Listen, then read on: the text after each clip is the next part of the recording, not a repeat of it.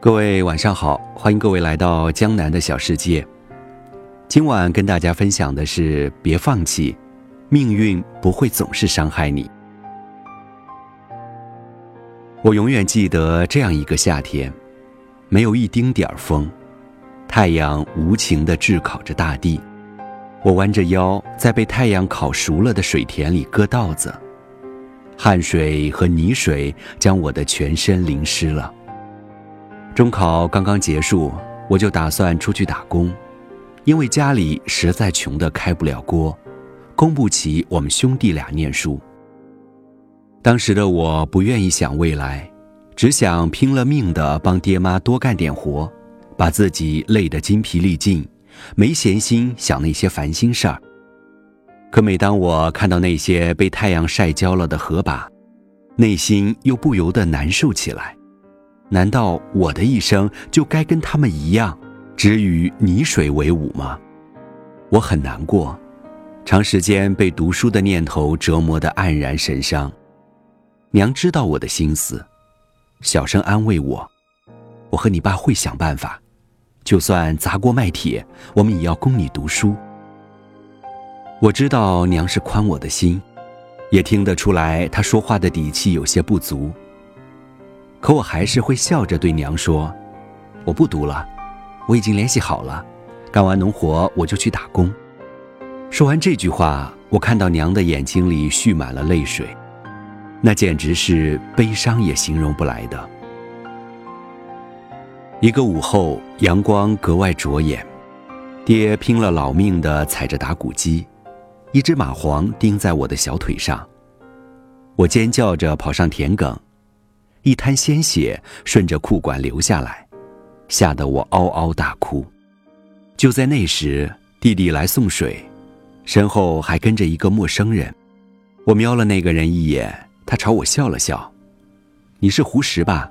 我是一中的老师，来给你发通知书。”我狐疑的看着他，爹也从田里上来，不耐烦的对他说：“你走吧，我家没钱，他读不起书。”那个人涨红了脸。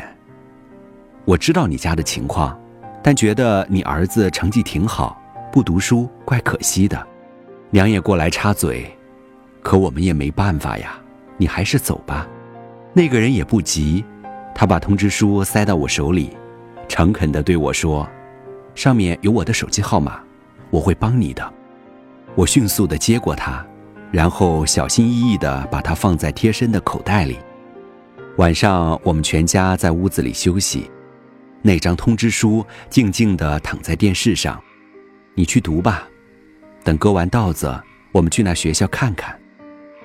爹从口袋里摸出一根香烟，划了好几根火柴才把烟点着。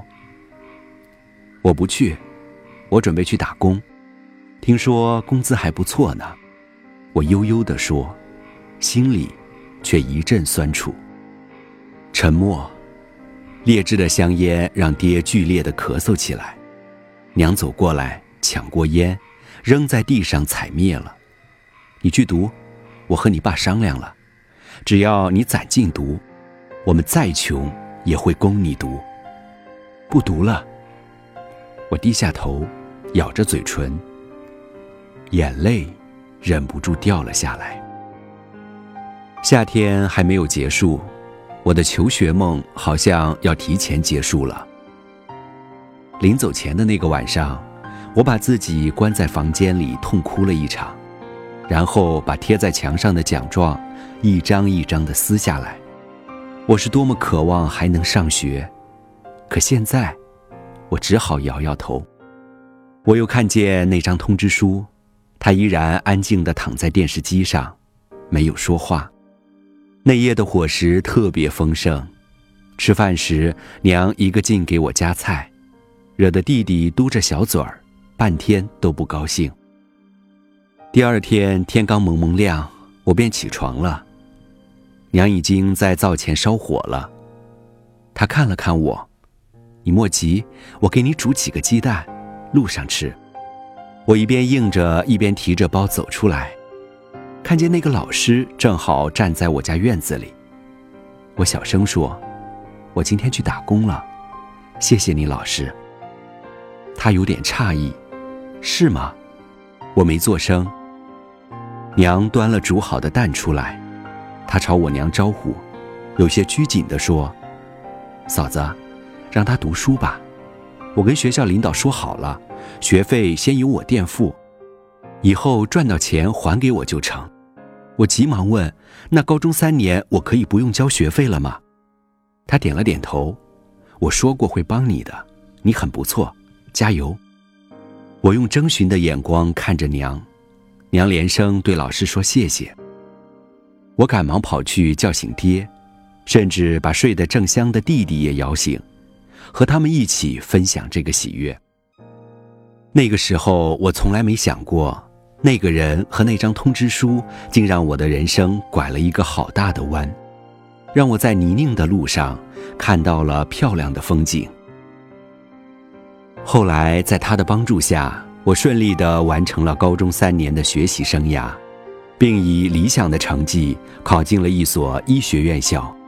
在我坚持读书和写作的这些年里，时常会收到一些读者朋友的来信，他们总会问我类似的问题。我现在读不下书，很迷茫，该怎么办呢？坦白讲，我讲不出什么大道理，只会跟他们讲一些自己的成长故事。